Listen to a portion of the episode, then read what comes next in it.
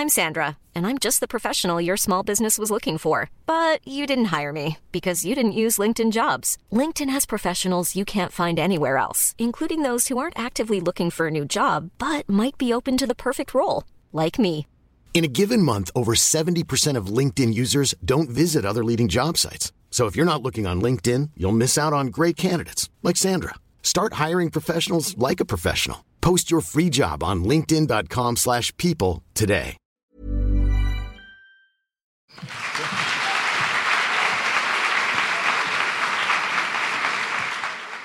Notre prochain invité a toujours été passionné par les animaux, plus particulièrement les animaux bizarres et rares, et ça l'a mené à faire des vidéos de vulgarisation. Mais ce qu'elle n'avait pas prévu, c'est que ça la conduirait jusque sur le terrain pour aller découvrir ces animaux elle-même. Merci d'applaudir très fort Marie Trébert.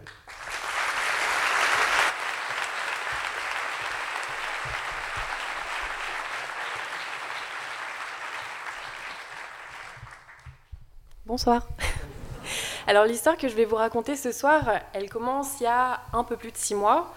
Peut-être qu'elle commence en fait il y a un peu plus de 30 ans. Parce que quand j'étais petite, j'étais une fan absolue de la nature. J'étais fan de science. J'adorais regarder les petites bêtes dans le jardin. Et par-dessus tout, ce que j'adorais, c'était regarder les animaux hyper beaux, euh, colorés, majestueux dans les documentaires euh, animaliers. Alors euh, très très vite, hein, euh, quand j'étais petite, j'ai su ce que je voulais faire. Je voulais être euh, exploratrice scientifique, un genre de Lara Croft badass, mais version animaux un peu stylée. Et malheureusement, spoiler, j'y suis pas du tout arrivée parce qu'en plus j'étais totalement pourrie dans toutes les matières scientifiques possibles à l'école. Donc j'ai dû abandonner ce rêve très très jeune. Alors, comme j'étais pas trop mal douée de mes dix doigts, je me suis lancée dans une carrière plus artistique pour être artisan d'art. Mais au fil des années, quand même, pour pallier à cette frustration de ne pas être Lara Croft des animaux, j'ai lancé une chaîne euh, YouTube qui s'appelle La Boîte à Curiosité il y a 4 ans où je fais de la vulgarisation euh, scientifique et où je parle surtout de science, du vivant et euh, d'animaux étranges. Euh, donc je disais, cette histoire, elle commence il y a un peu plus de six mois, parce que il y a un peu plus de six mois, euh, par un gros hasard de vie, j'ai une connaissance qui m'a proposé de partir en Équateur avec ma petite caméra pour venir filmer sur place euh, un mec qui tenait une réserve, qui tient toujours une réserve écologique en Équateur, où en fait il rachète des parcelles de forêt primaire qui vont être déforestées parce que là-bas c'est un fléau la déforestation.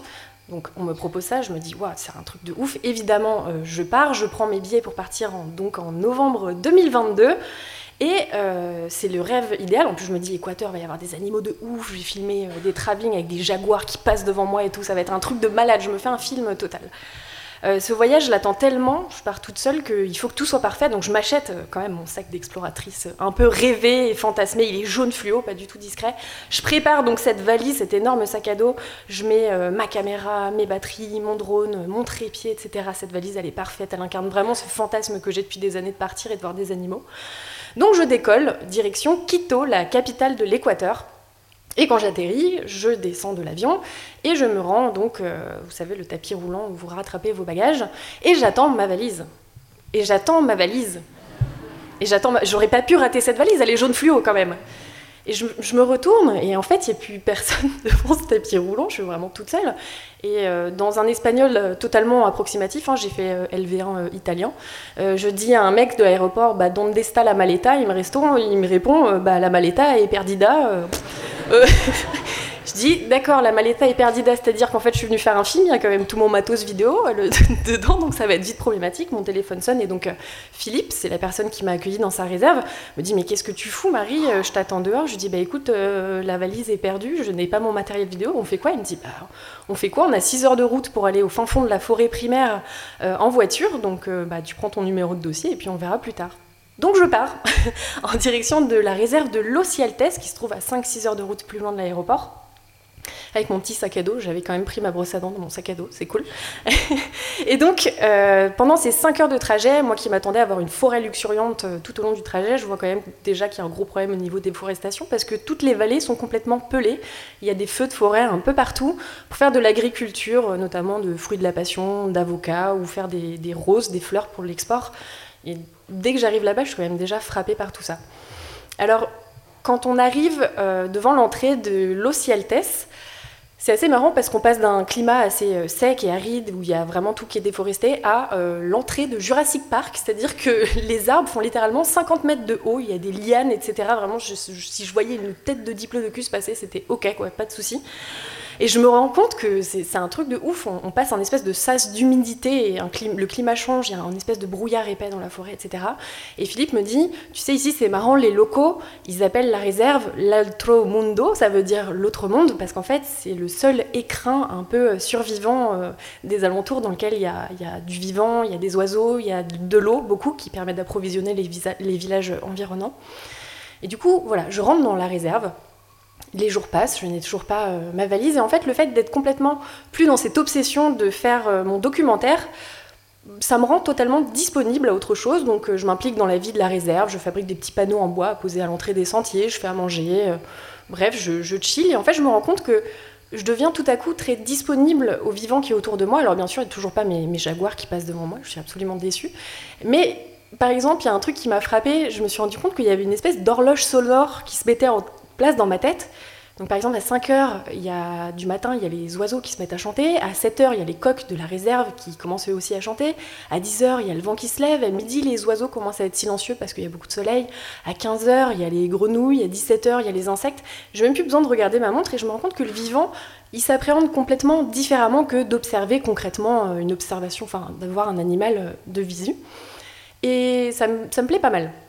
Il y a quand même quelque chose qui est dur dans cette réserve, c'est que il y a beaucoup de feux de forêt tout le temps et ça, ça me, ça me mine un peu le moral parce qu'on voit tout autour à des kilomètres euh, tout le temps des feux, tout le temps, tout le temps, tous les jours et ça, ça me rend un peu triste. Mais du coup, j'ai mon film qui commence à changer dans ma tête. Alors, j'ai pas vu vraiment d'animaux concrètement, mais il faut quand même que je vous parle de l'animal emblématique de la réserve, c'est Toby. Alors Toby, c'est le chien de Philippe. Faut imaginer un chien pas du tout comme leader, c'est un chien saucisse qui doit faire euh, à peu près haut comme trois pommes, peut-être deux, avec des petites pattes comme ça et une langue folle et un corps euh, complètement moche. Mais il est ultra sympathique, il ponctue mes journées et je l'adore. Il faut pas suivre aux apparences parce que quand on va dans la jungle, il nous met carrément 5 km dans la vue et en plus il a un flair de ouf. Donc euh, Toby, je l'adore, voilà, c'est trop trop bien. Alors, euh, je me rends compte aussi que le vivant sur place, il s'appréhende différemment parce que quand on part dans la jungle, on part avec David, qui est le gardien de la réserve sur place, qui travaille avec Philippe.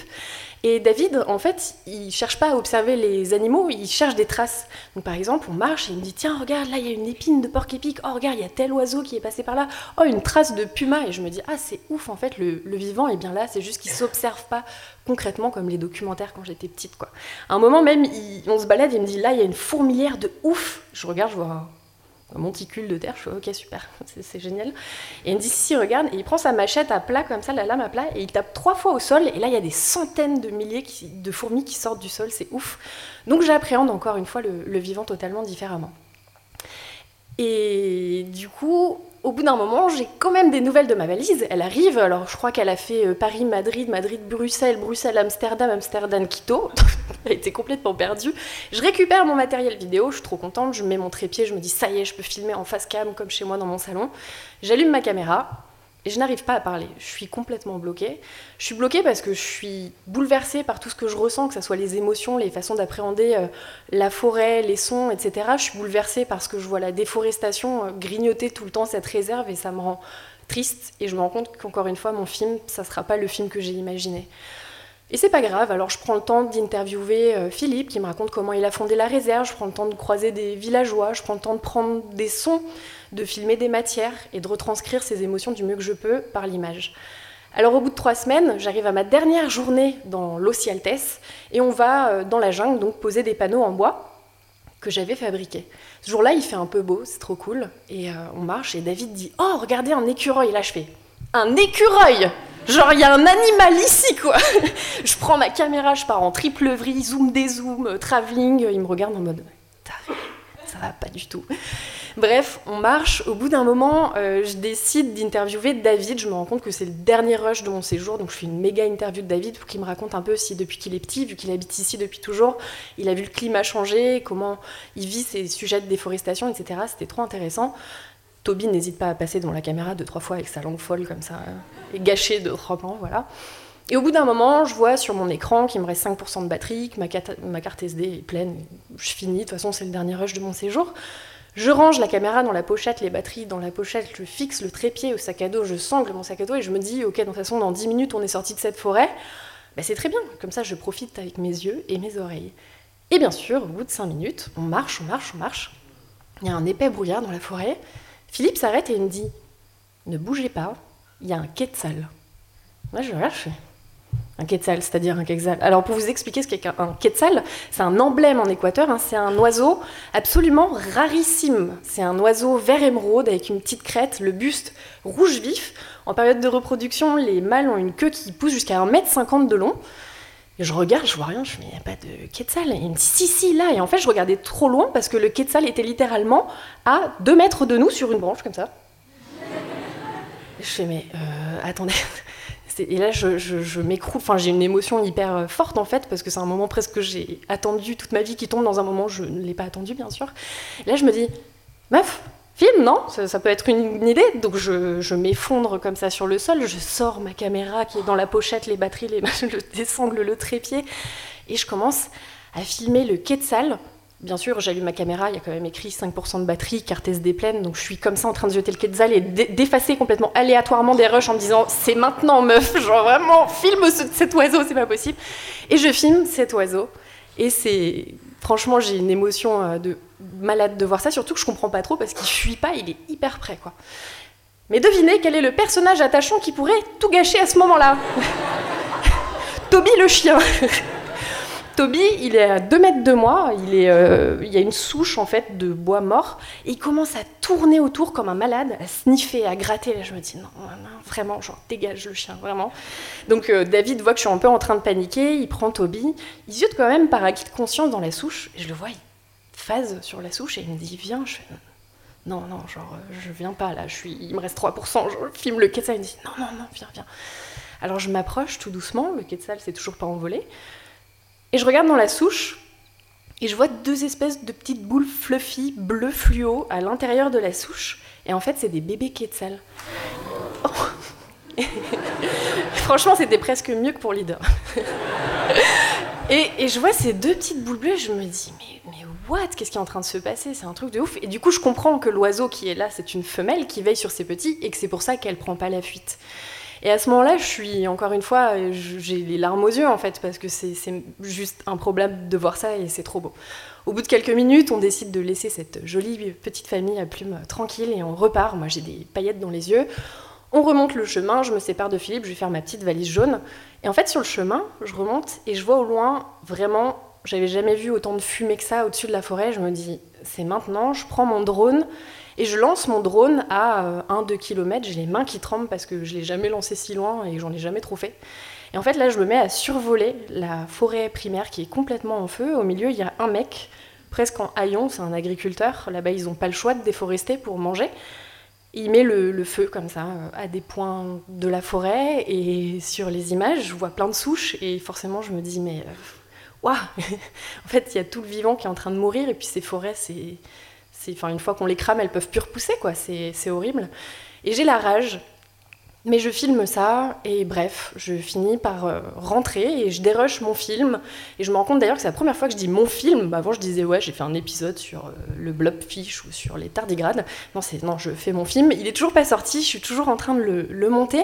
Mais j'ai senti vraiment que c'est un voyage qui m'a bouleversé à plein de niveaux, qui a bouleversé et secoué tout l'humain que j'étais, que ce soit au niveau artistique, éthique, et en avril dernier, j'ai été invitée à rejoindre une mission scientifique qui travaille sur les chauves-souris au Trinidad. Et donc, je suis repartie euh, toute seule avec ma caméra. Cette fois-ci, ma valise est arrivée. Vous savez pas le sentiment quand je l'ai vue arriver, genre dans les premières valises sur le tapis roulant. J'étais genre, c'est trop beau. Euh, et, du coup, je suis partie filmer des gens qui travaillent sur les chauves-souris, leur évolution, euh, comment en fait elles ont évolué, comment on peut mieux les conserver, etc. Et j'ai pris ma dose d'animaux sauvages, c'est-à-dire qu'on a vu des trucs de ouf, genre j'ai vu la plus grosse chauve-souris des tropiques qui fait 1m50 d'envergure. Euh, j'ai vu des tortulutes, la tortulute c'est le plus gros reptile marin qui existe, le plus gros reptile tout court qui existe, ça fait 2 euh, mètres d'envergure, je les ai vus pondre sur une plage. Bref, j'ai pris vraiment ma dose d'animaux sauvages, c'était mon rêve depuis que j'étais petite, et pourtant c'était pas ça le plus important. En fait, aujourd'hui, ces voyages, ils m'ont transformée parce que je me suis rendu compte que c'était pas qu'une question de contempler le vivant et de dire que les animaux étaient juste beaux. Aujourd'hui, j'ai envie de parler du vivant sous le prisme de son exploitation, de sa protection, mais aussi de tous les enjeux sociétaux qui sont autour de sa conservation. Et vous savez quoi? Bah, Je trouve que c'est pas moins beau de voir le vivant comme ça, c'est même plus puissant. Merci de m'avoir écouté.